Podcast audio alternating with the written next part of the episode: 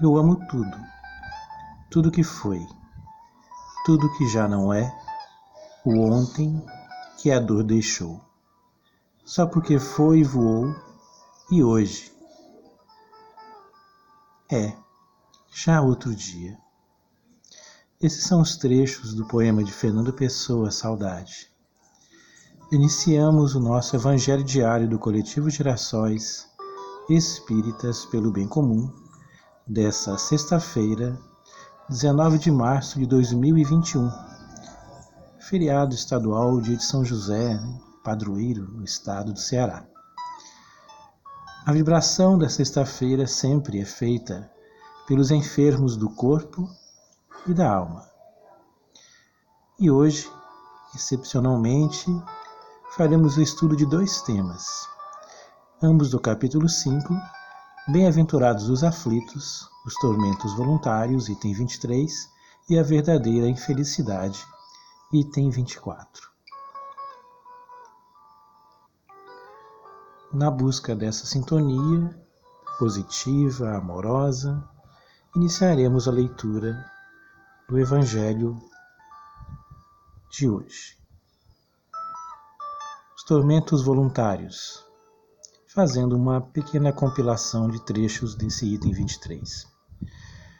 O homem está incessantemente à procura da felicidade, que lhe foge sem parar pois a felicidade pura não existe na Terra.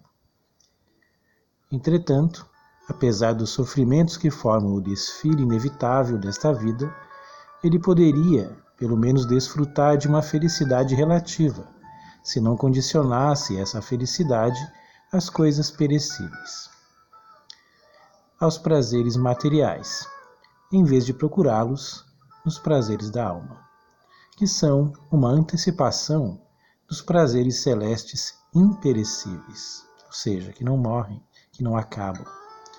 Em vez de procurar a paz do coração, única felicidade real aqui na terra, é ávido por tudo aquilo que pode agitá-lo e perturbá-lo em coisa curiosa. Parece criar propositadamente tormentos que dependia só dele evitar haverá maiores tormentos do que aqueles causados pela inveja, pelo ciúme. Para o invejoso e o ciumento não há repouso. Estão sempre excitados pelo desejo, e o que eles não têm e os outros possuem causa-lhes insônia, perturbação. O sucesso de seus rivais lhe dá vertigem. Seu único interesse é o de menosprezar os outros. Toda a sua alegria está em excitar nos insensatos como eles a ira do ciúme e de que estão possuídos.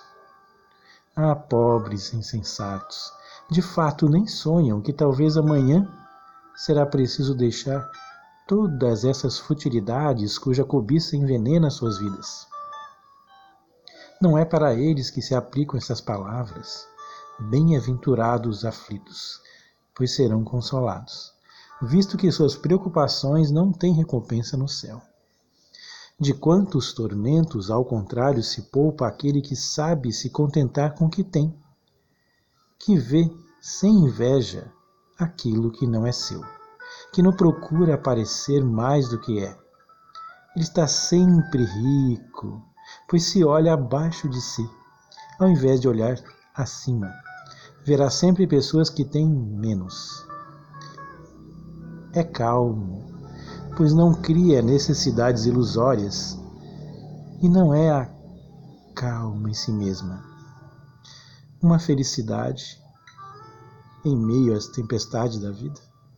Não é a calma em si mesma a felicidade em meio às tempestades da vida? Fazendo a ligação ou link, como agora se costuma falar, com o próximo tema, a verdadeira infelicidade. Então aqui mostrando que os tormentos muitas vezes nós mesmos os causamos, porque buscamos erradamente priorizar mais questões materiais do que espirituais. E vamos então à leitura da verdadeira infelicidade, o item 24. Todos falam da infelicidade. Já a sentiram alguma vez e acreditam conhecer seus vários aspectos. Eu venho vos dizer que quase todas as pessoas se enganam e que a verdadeira infelicidade não é aquilo que os homens, ou seja, os infelizes, supõem. Eles a veem na miséria, na lareira sem fogo, no credor exigente, no berço vazio do anjo que sorria, nas lágrimas, no caixão que se acompanha, com a fronte descoberta e o coração partido. Na angústia da traição, na miséria do orgulhoso, que gostaria de se vestir de ouro e que esconde com dificuldade a sua nudez sob os farrapos da vaidade. Tudo isso e ainda muitas outras coisas dá-se o nome de infelicidade na linguagem humana. Sim, é a infelicidade para aqueles que apenas veem o presente. Mas a verdadeira infelicidade está mais nas consequências de um fato do que nele próprio. Dizei-me se o acontecimento mais feliz para o momento, mas que depois resulta em consequências desastrosas, não é a realidade mais infeliz do que aquele que, à primeira vista, causa uma viva contrariedade. Mas acaba produzindo o bem? Dizei-me se a tempestade que quebra as árvores, mas que saneia o ar, ao eliminar os vírus insalubres que causam a morte, não é antes uma felicidade do que uma infelicidade? Para julgar algo é preciso ver-lhe as consequências. É assim que, para apreciar o que é realmente feliz ou infeliz para o homem, é preciso se transportar além desta vida, pois é lá que as consequências se fazem sentir. Portanto, tudo o que lhe chama de infelicidade, segundo sua curta visão, cessa com a vida corporal e encontra sua compensação na vida futura. Vou revelar-vos a infelicidade sob uma nova face, sob a forma bela e florida que acolheis e desejais com todas as forças de vossas almas iludidas.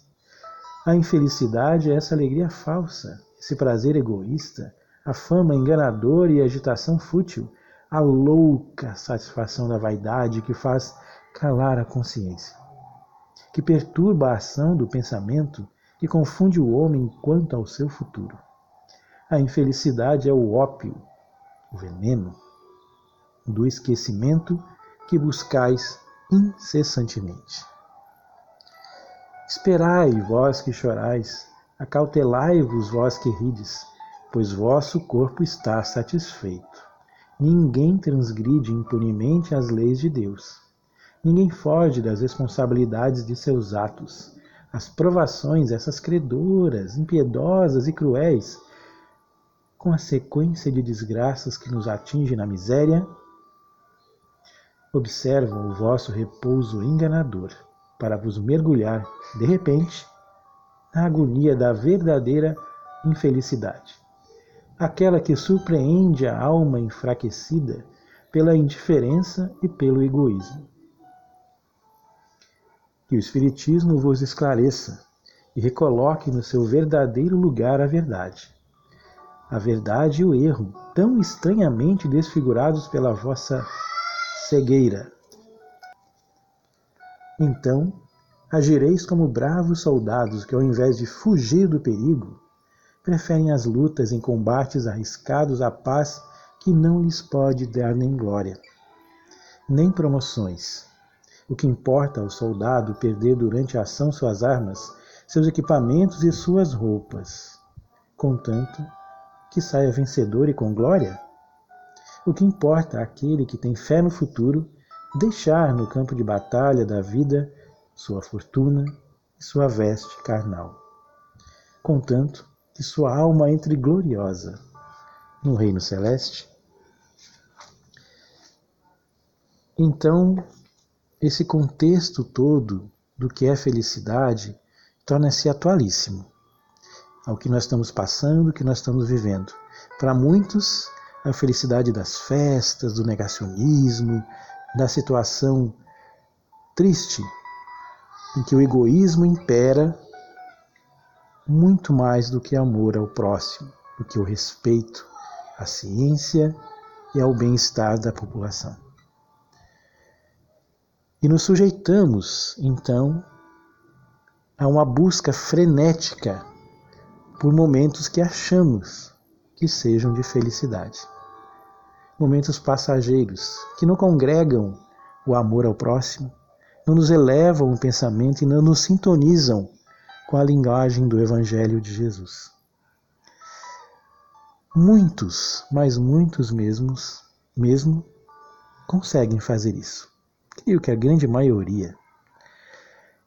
E que Deus permita aquelas pessoas que ainda possuem o coração endurecido por não se sensibilizarem com o caminho real da prevenção, do respeito e do caminhar pelo bem, que possam, tão logo, preservar-se.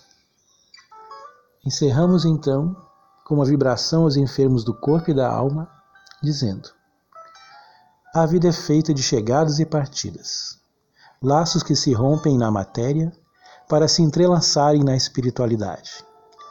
Parodiando Rubem Alves, imaginamos a flor do campo sendo levada docemente pelos ventos, os ventos da saudade, das lembranças, dos momentos marcantes que construíram uma teia de relações amorosas em nossa existência. Mas um olhar, um abraço, um laço de amor se fortalece a cada momento no espaço cósmico universal, flamejando a centelha divina, a pulsar amor e amizade através do infinito.